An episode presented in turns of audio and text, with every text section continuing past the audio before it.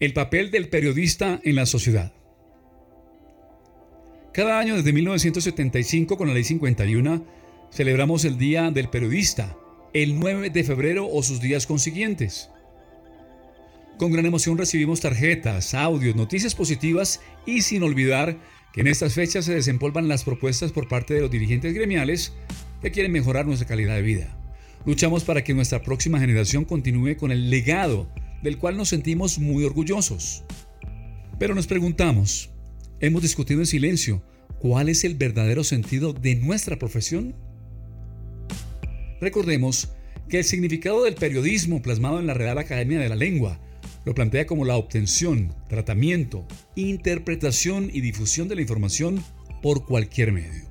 Por obvias razones de espacio, este es solo un significado que aparece en la RAE frío, que no muestra los propósitos tácitos de nuestra profesión que aprendemos en la academia o con la experiencia que nos brinda el tiempo. El diccionario no habla del respeto, de la responsabilidad, de la solidaridad y la ética como disciplina, de la que sí habló Benjamin Harris a finales del siglo XVII. Escribió Harris en su Ética Periodística sobre la verdad, objetividad y exactitud como elementos fundamentales de la noticia informativa, como también condenó los rumores y se declara el derecho a rectificar los errores cometidos en el oficio.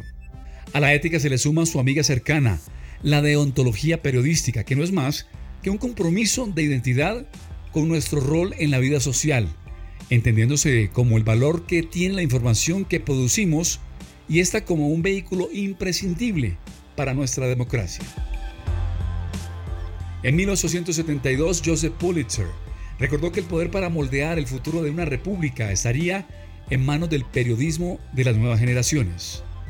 Y no se equivocó Pulitzer con esta información, pero también hay que entender que los cambios tecnológicos que se han producido en los últimos 25 años enfrentaron al periodismo a una amenaza inminente, principalmente por la calidad de los contenidos que desviaron los conceptos básicos de la ética.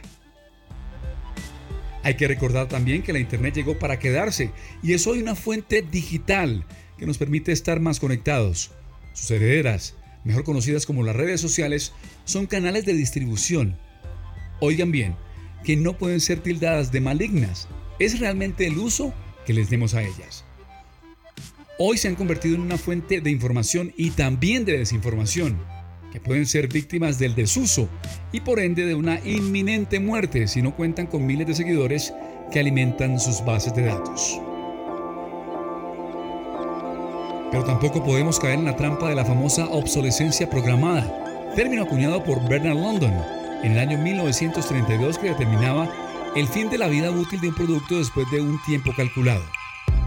El periodismo no es una red social, no es la radio, no es la televisión, no es un medio de comunicación, no tiene caducidad, no puede verse como una profesión en declive. Somos la fuente de la información y no un canal de distribución de contenidos como muchos creen que es. Hay que dejar en claro que si no existe el verdadero periodista, el que duda, el que investiga, el que sigue la ética, es poco probable que el ciudadano pueda conocer la otra verdad, la que muchos ocultan, porque muy seguramente en pocos años estaremos plagados de pseudo periodistas que tendrán la puerta abierta para mantenernos ocupados con los fake news o también conocidas como las noticias falsas en los medios digitales y las redes sociales, que servirán como amplificadores de la polarización y que harán de nuestra democracia un derecho inexistente.